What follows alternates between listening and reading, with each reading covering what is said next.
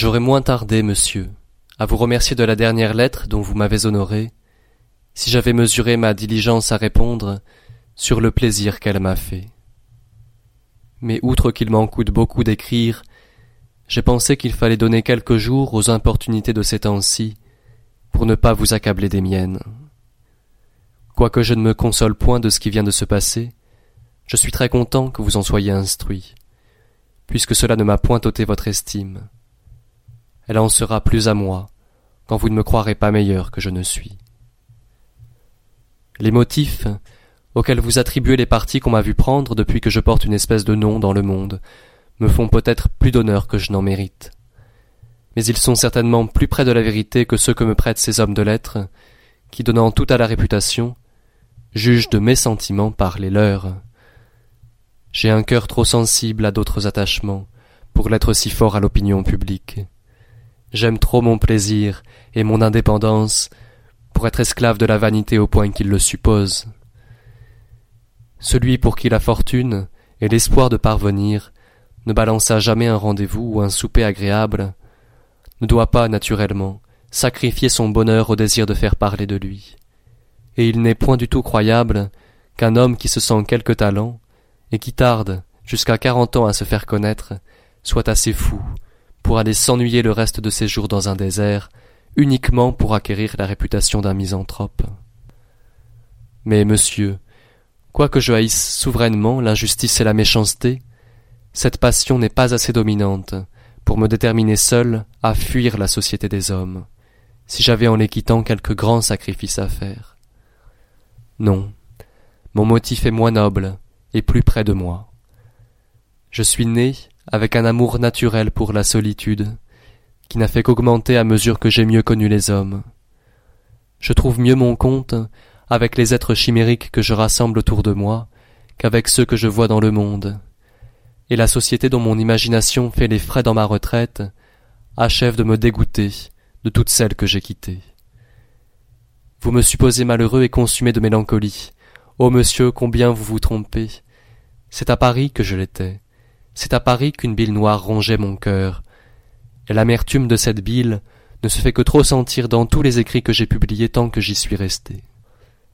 Mais, monsieur, comparez ces écrits avec ceux que j'ai faits dans ma solitude. Où je suis trompé, où vous sentirez dans ces derniers une certaine sérénité d'âme qui ne se joue point, et sur laquelle on peut porter un jugement certain de l'état intérieur de l'auteur.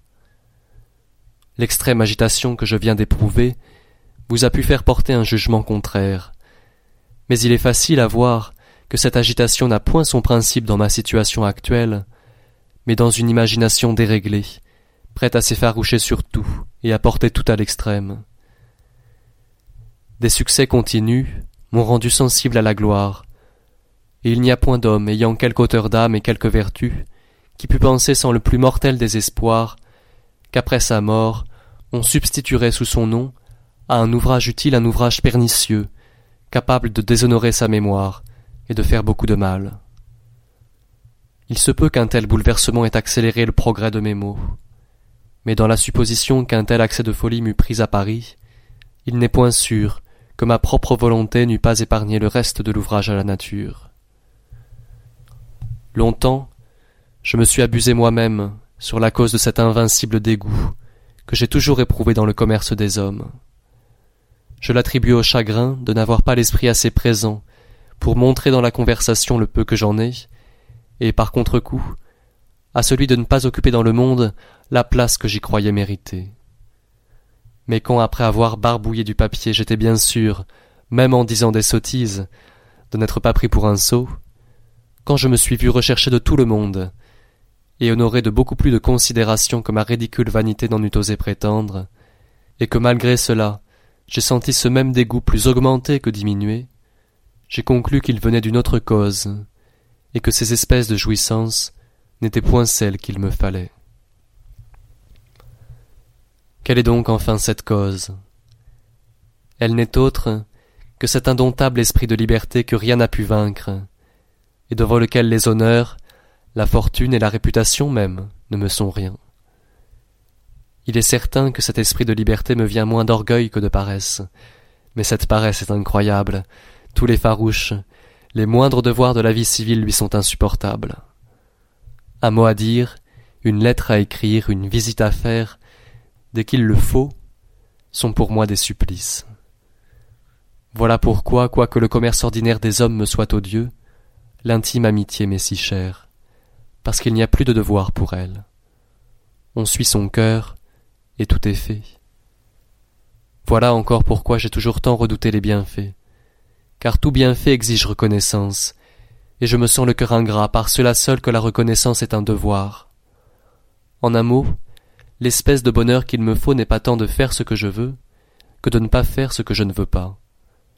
La vie active n'a rien qui me tente. Je consentirais cent fois plutôt à ne jamais rien faire qu'à faire quelque chose malgré moi. Et j'ai cent fois pensé que je n'aurais pas vécu trop malheureux à la Bastille, n'y étant tenu à rien du tout qu'à rester là. J'ai cependant fait dans ma jeunesse quelques efforts pour parvenir, mais ces efforts n'ont jamais eu pour but que la retraite et le repos dans ma vieillesse. Et comme ils n'ont été que par secousses, comme ceux d'un paresseux, ils n'ont jamais eu le moindre succès. Quand les mots sont venus, ils m'ont fourni un beau prétexte pour me livrer à ma passion dominante. Trouvant que c'était une folie de me tourmenter pour un âge auquel je ne parviendrais pas, j'ai tout planté là, et je me suis dépêché de jouir. Voilà, monsieur, je vous le jure, la véritable cause de cette retraite, à laquelle nos gens de lettres ont été chercher des motifs d'ostentation, qui supposent une constance, ou plutôt une obstination à tenir à ce qui me coûte, directement contraire à mon caractère naturel. Vous me direz, monsieur, que cette indolence supposée s'accorde mal avec les écrits que j'ai composés depuis dix ans, et avec ce désir de gloire qui a dû m'exciter à les publier. Voilà une objection à résoudre qui m'oblige à prolonger ma lettre et qui par conséquent me force à la finir. J'y reviendrai, monsieur, si mon ton familier ne vous déplaît pas, car dans l'épanchement de mon cœur, je n'en saurais prendre un autre. Je me peindrai sans phare et sans modestie. Je me montrerai à vous tel que je me vois et tel que je suis, car passant ma vie avec moi, je dois me connaître et, je vois par la manière dont ceux qui pensent me connaître interprètent mes actions et ma conduite qu'ils n'y connaissent rien. Personne au monde ne me connaît que moi seul. Vous en jugerez quand j'aurai tout dit. Ne me renvoyez point mes lettres, monsieur, je vous supplie. Brûlez-les, parce qu'elles ne valent pas la peine d'être gardées, mais non pas par égard pour moi. Ne songez pas non plus de grâce à retirer celles qui sont entre les mains de Duchesne. S'il fallait effacer dans le monde les traces de toutes mes folies, il y aurait trop de lettres à retirer, et je ne remuerais pas le bout du doigt pour cela. À charge et à décharge, je ne crains point d'être vu tel que je suis. Je connais mes grands défauts, et je sens vivement tous mes vices. Avec tout cela, je mourrai plein d'espoir dans le Dieu suprême, et très persuadé que de tous les hommes que j'ai connus en ma vie, aucun ne fut meilleur que moi.